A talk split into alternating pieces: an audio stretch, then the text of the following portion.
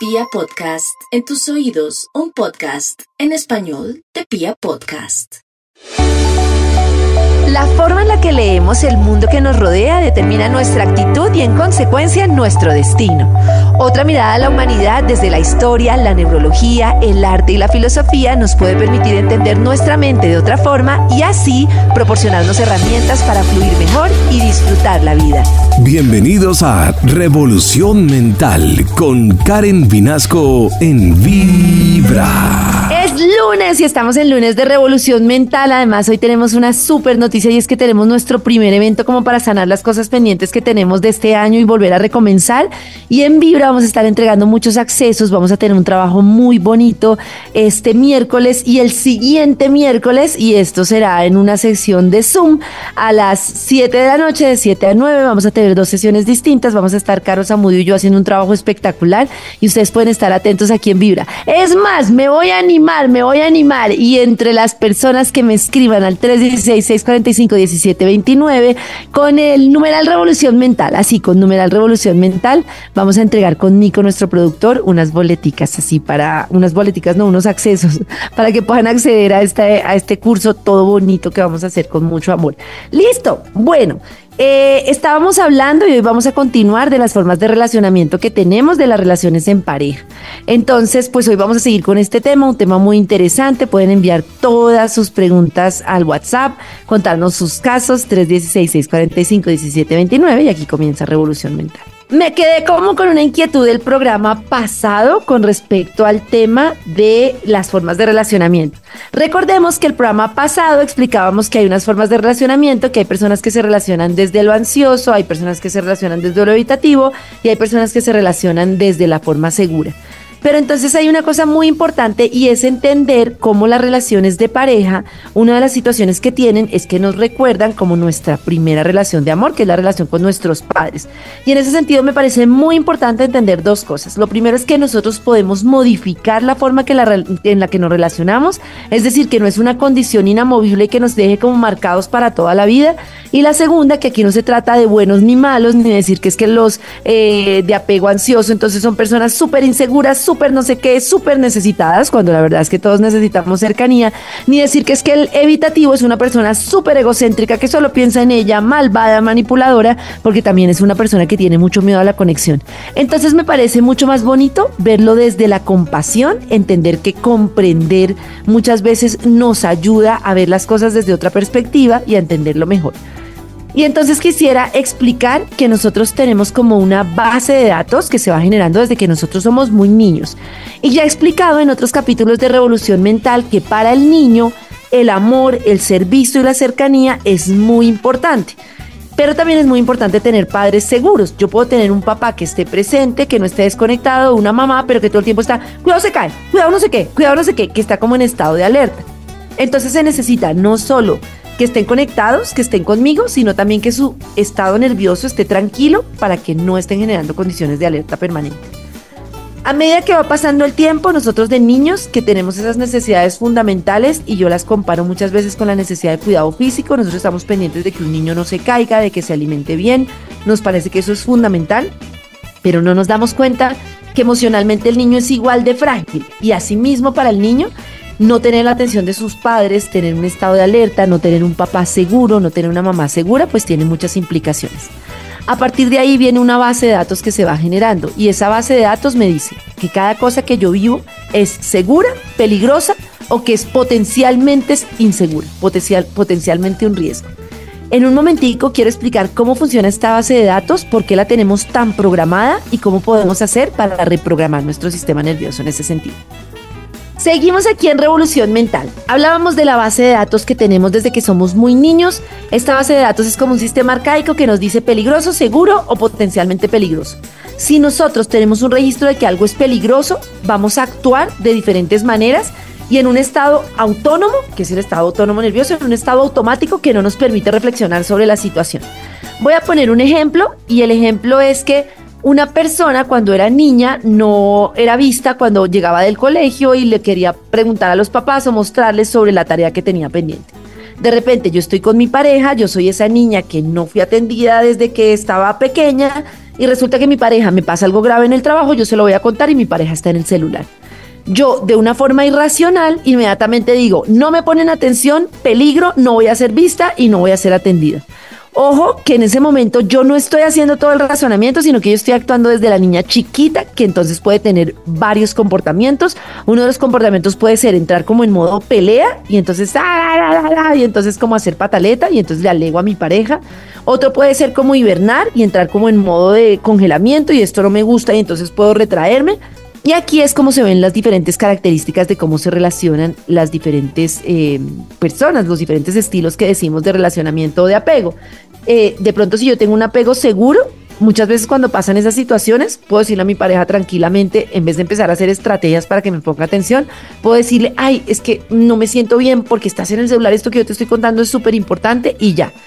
Pero si eso está registrado en mi base de datos como un peligro, inmediatamente se me va a saltar. Y en un momentico vamos a ver otras formas que yo tengo como de protegerme y cómo yo puedo resetear mi eh, sistema nervioso para entender que no estoy frente a una alerta, que no estoy frente a la misma situación, no volver a ese niño y desde el adulto que ya soy, ser consciente de lo que estoy sintiendo y poder relacionarme mejor.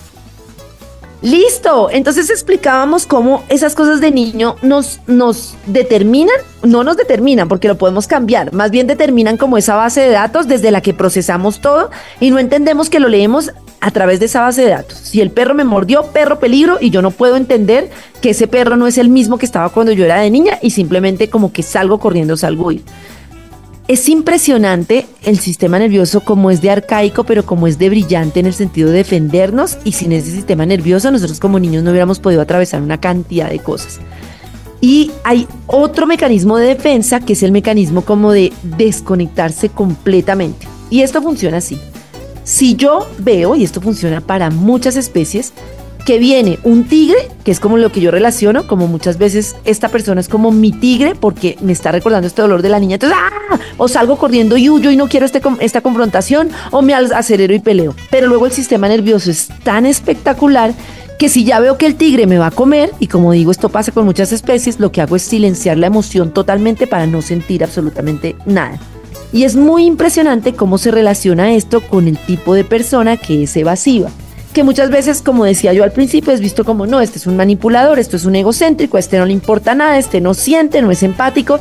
Y lo que pasa es que la persona tiene el mecanismo de defensa de si en mi base de datos algo es muy peligroso, es como el tigre que me va a comer, yo me silencio. Y es la típica persona que cuando va a tener un conflicto de pareja o algo, se cierra completamente, no puede volver a aparecer, es como no quiero relacionarme, que muchas veces ante el contacto físico se asusta y empieza a hacer estrategias de desconexión.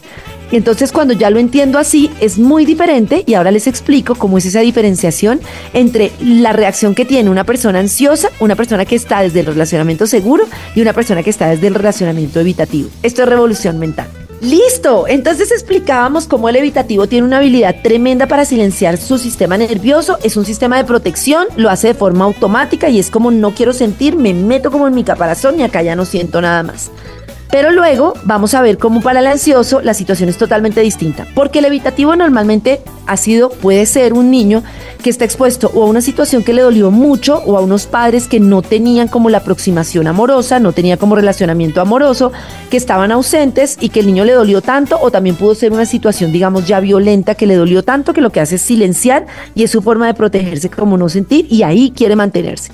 El del ansioso es muy diferente porque el del ansioso está muy relacionado con padres o que se fueron o que se iban y volvían o que eran muy inconsistentes. Entonces el temor que yo tengo es que esta persona se va a ir y si esta persona se va a ir cualquier cosa me da como miedo de abandono o cuando se trata de la inconsistencia empiezo yo de niño a decir cuáles son esas estrategias que yo puedo hacer para que este adulto no se vaya. Y de ahí viene un mecanismo de defensa que no habíamos mencionado, que es el mecanismo de defensa del complaciente. Y es como, tu mamá te vas a ir, tu papá te vas a ir, tranquilo. ¿Qué necesitas? ¿Necesitas que yo sea un niño juicioso? Aquí estoy juicioso, pero no te vayas. Aquí estoy haciendo de caso, pero no te vayas. Aquí estoy pendiente de ti, pero por favor no te vayas. Y de ahí venimos como esas personas que tenemos como ese hábito de complacer, complacer y habituarnos a los demás y ponerlos de primeras. Y en las relaciones es muy doloroso porque muchas veces se vuelven personas que lo que piensan o lo que pensamos es que podemos ser cada vez una mejor versión con tal de que la otra persona no se vaya. Entonces yo lo puedo hacer mejor y yo lo puedo hacer mejor para que estés a mi lado. Pero si la otra persona, por ejemplo, es evitativa, lo que no entendemos es que no importa lo que hagamos, la persona igual está en mecanismo de defensa y lo que va a hacer es cerrarse. Así como hay que entenderlo desde el evitativo, y lo digo yo que tengo como esta mezcla que después descubrí entre el evitativo y el ansioso, que es un porcentaje pequeño, que es caótico porque dependiendo de la situación puede comportarse como evitativo, pero normalmente un evitativo, por ejemplo, si se encuentra con una persona más evitativa, puede actuar como ansioso, con lo cual esto es un caos. También hay que entender cómo el evitativo lo que está haciendo es silenciándose para no sentir. Vamos a mirar en un momento qué podemos hacer ante estos mm, mecanismos de, de reacción y cómo podemos hacer que el sistema nervioso no funcione en forma automática, sino que nosotros podemos entrar de alguna manera para intervenir y para recomponer esta forma en la que nos relacionamos. Una cosa muy importante para entender a través de esta forma de relacionamiento es que, bueno, entender es muy importante. Si yo ya entiendo que yo me estoy relacionando desde lo ansioso, desde lo evitativo, porque tengo diferentes situaciones, puedo empezar como a recapitular y a entenderlo. Pero infortunadamente entenderlo de forma cognitiva, que es lo que nos encanta, no nos permite resolverlo tan fácilmente, porque muchas de estas cosas y muchos de estos dolores quedaron guardados como en la forma de sentir. En este sentido, el evitativo tiene una tarea tremenda porque como el evitativo suprime lo que siente, si no se empieza a conectar con ese sentir, empieza como cada vez a aislarse más y a ser una persona que está absolutamente sola. Y uno dice, no, esta persona, algunos lo ven como no se enamora, es súper cool, no tiene nada. Y otros lo ven como esta persona súper apática, que no le interesa nada y no le interesa a nadie. Y lo cierto es que a medida que va pasando el tiempo, es una persona que empieza a sufrir mucho porque se va sintiendo absolutamente sola. Entonces, ¿Qué puedo hacer yo si estoy en el lado del evitativo? Lo que yo puedo hacer es empezar primero, poco a poco, a conectarme con eso que estoy sintiendo y a empezar a sentir poco a poco.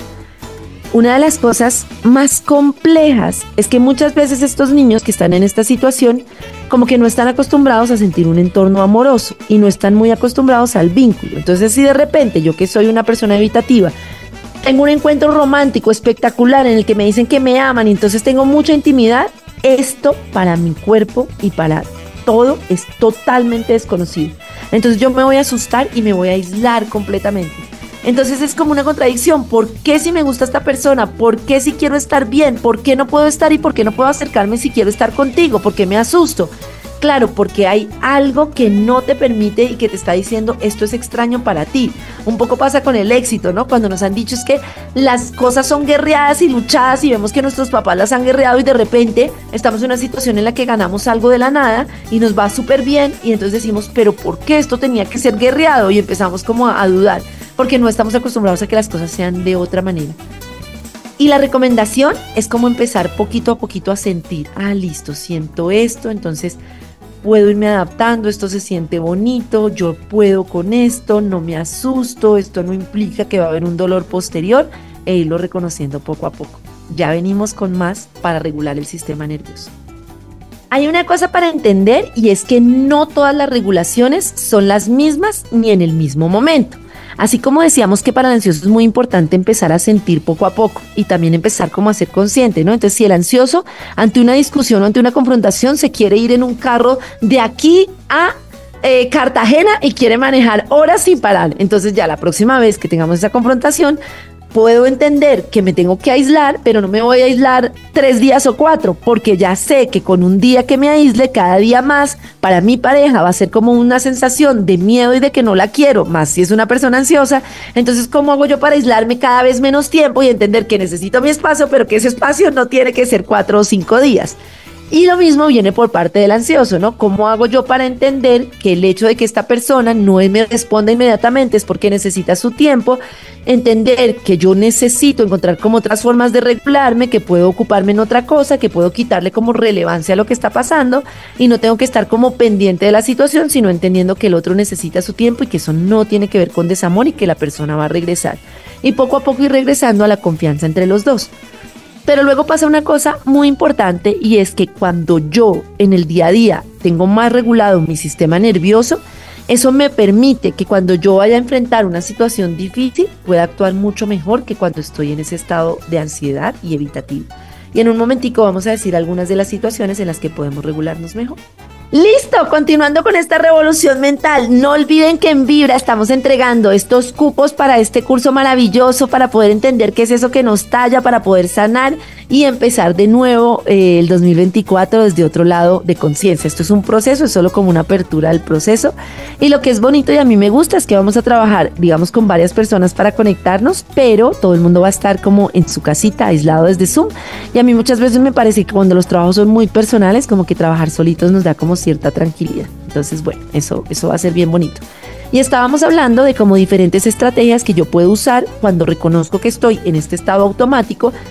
Recordemos que nosotros tenemos como este camino neuronal que funciona en automático y es miedo, actúo así, actúo así, me cierro o corro o tengo la furia o actúo así. Yo poco a poco puedo ir creando un nuevo camino neuronal y eso quiere decir que ante la misma situación puedo empezar, en vez de irme por este camino, a irme por este camino y empezar a actuar de forma diferente. Pero todo es práctica. ¿Cómo actúo para irme para actuar de otra forma? ¿Cómo hago para, para poder empezar a, a visualizarlo y a sentirlo en mi cuerpo de otra forma? Y ahí vienen las recomendaciones. Por ejemplo, si yo estoy en un estado de alerta y ese estado de alerta a mí me causa mucha intensidad y tengo ganas como de salir corriendo, yo no puedo sentarme a meditar. Hagan de cuenta que ustedes están súper molestos, así como ¡Uah! y la pareja les dice, cálmate, siéntate y medita. Si yo me siento a meditar, voy a empezar a tener una cantidad de pensamientos que me van a terminar de, de, de matar, de afanar. Entonces, en esos momentos, o si yo siento que vengo muy acelerado y con mucha fuerza, es más fácil hacer algo que me ayude a botar la fuerza. Cuando yo hago ejercicio, cuando yo golpeo una, una, ¿qué? una cosa de boxeo, cuando yo empiezo a, a correr, cuando yo nado, cuando yo hago cosas que me ayuden a soltar como esa emoción. Aunque sea, bueno, si de pronto puedo caminar un poco, puede ser caminar en la naturaleza, empezar a hacer cosas como que me ayuden a salirme de ese estado muy distinto a la persona que tiende a congelarse y no actuar, que es como estoy así y no puedo actuar y estoy aquí y no quiero, no siento nada y sé que tengo que actuar, pero no puedo actuar, pero ¿qué hago? Entonces ahí lo que puedo hacer es tener contacto con algo que me entre así como un helado, un helado, un hielo frío, tocar algo, un hielo frío, pues hoy un hielo frío, pero tocar un hielo, tocar algo frío, centrarme en donde estoy, como aquí tengo mis piernas, tener contacto con algo, rozar, algo que me haga poner como en contacto con algo, eso me ayuda muchísimo. Y luego también es una dificultad, por ejemplo, no sé si han entrado como en ese estado en el que tengo muchas cosas que hacer, tengo que hacer esto, tengo que hacer lo otro, pero no puedo. Muchas veces le pasa al que se congela eso. Quisiera decirle a esta persona esto y esto, quisiera decirle que la amo, quisiera decirle que lo siento, quisiera decirle, pero no puedo. Es como algo que va más allá de mí y no puedo.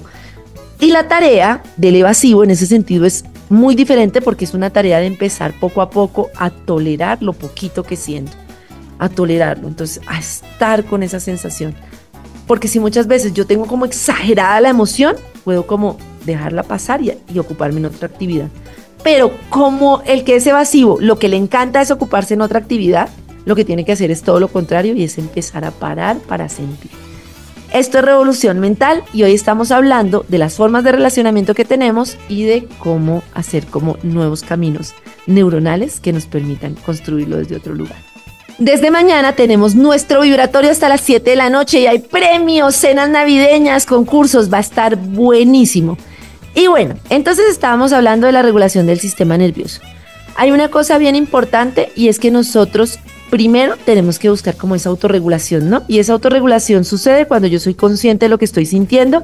Debo de actuar desde el niño porque es que yo en automático, cuando yo estoy haciendo pataleta, cuando yo me estoy silenciando, cuando yo estoy actuando desde el mecanismo que le funcionó a ese niño ante el temor que tenía o ante lo que sentía.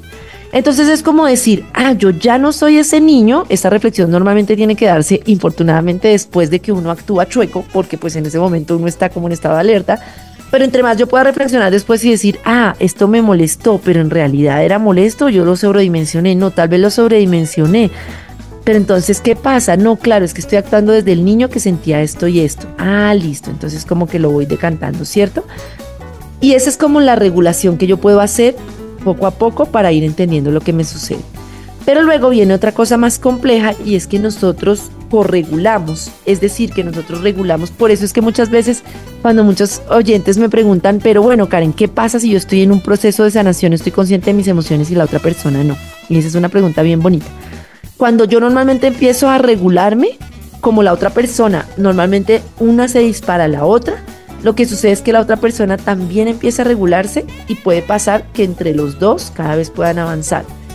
Pero llega un punto en el que si esta otra persona no no es consciente y no puede hacer un proceso, por más de que esta persona se regule, es muy difícil corregularse.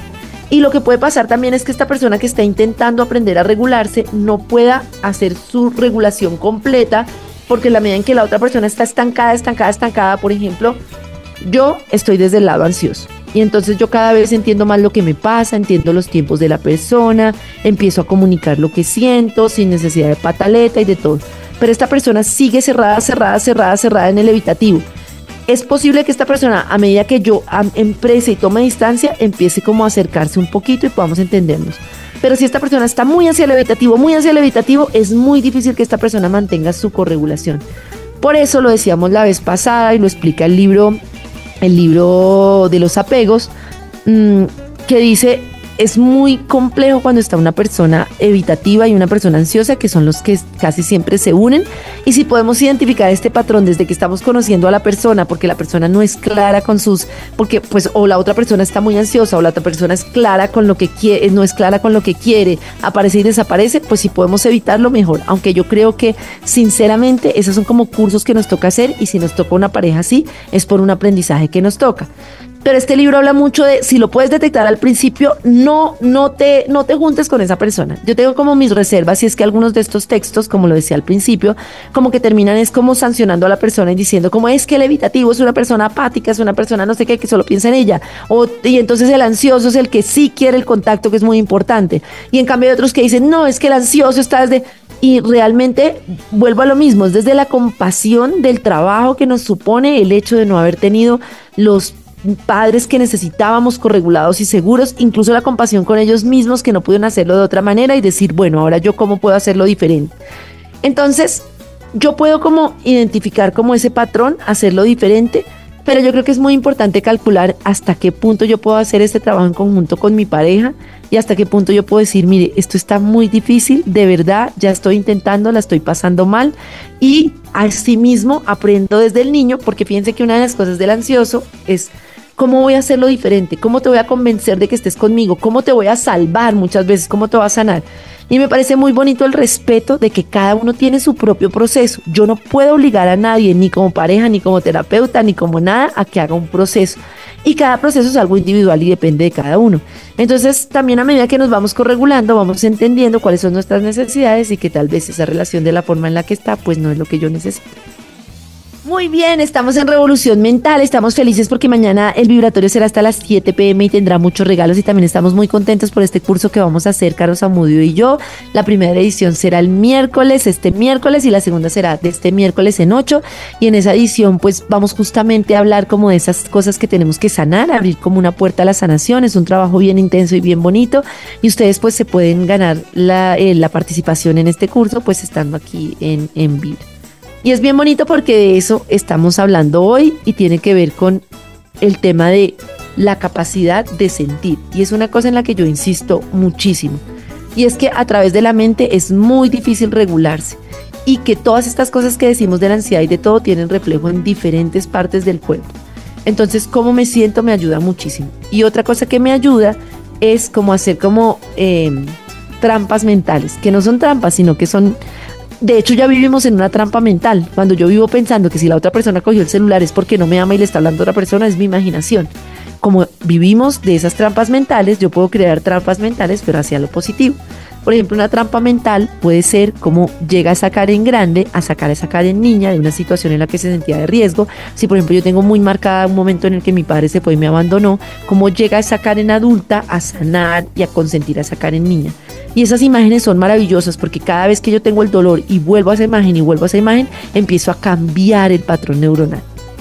No olviden que este programa completo y el programa anterior, que fue como la primera parte, lo pueden escuchar en nuestro podcast en Revolución Mental. Ahí Nico, nuestro superproductor, sube todos los audios. O también en vibra.co y que aquí en el WhatsApp nos pueden dejar todas las dudas de todo lo que tienen, como que sienten, qué emoción sienten, eh, qué opinan de todo esto que pasa, si les hace sentido, si no les hace sentido.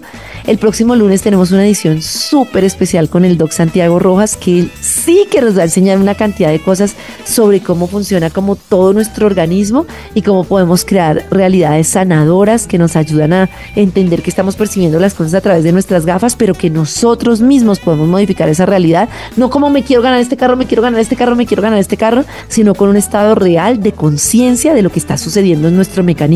Lo primero que nos deberían enseñar en el colegio y que no nos lo enseñan y que sería importantísimo, cómo funcionamos nosotros como seres humanos y si lo entenderemos, podemos, si lo entendemos, pues podemos empezar a trabajarlo de otra manera. Esto es Revolución Mental todos los lunes aquí en Vibra y es un placer compartir con ustedes y aprender todos juntos de todos estos temas. Es hora de transformar tus pensamientos mientras escuchas Revolución Mental en Vibra.